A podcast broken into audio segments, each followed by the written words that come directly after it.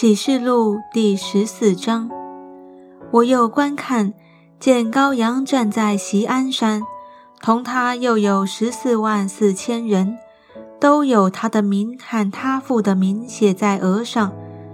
我听见从天上有声音，像众水的声音和大雷的声音，并且我所听见的，好像弹琴的所弹的琴声。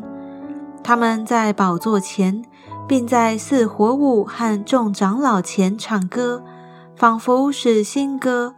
除了从地上买来的那十四万四千人以外，没有人能学这歌。这些人未曾沾染妇女，他们原是童生。羔羊无论往哪里去，他们都跟随他。他们是从人间买来的。做出熟的果子归与神和羔羊，在他们口中查不出谎言来，他们是没有瑕疵的。我又看见另有一位天使飞在空中，有永远的福音要传给住在地上的人，就是各国、各族、各方、各民。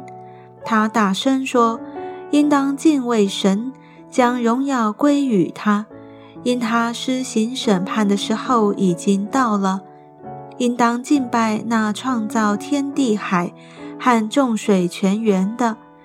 又有第二位天使接着说：“叫万民喝邪淫大怒之酒的巴比伦大臣倾倒了，倾倒了。”又有第三位天使接着他们大声说：“若有人拜兽和兽像，”在额上或在手上受了印记，这人也必喝神大怒的酒。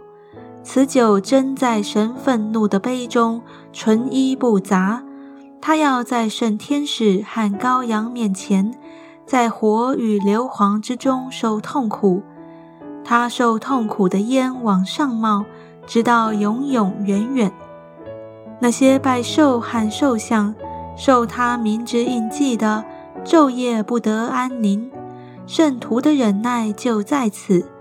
他们是守神诫命和耶稣真道的。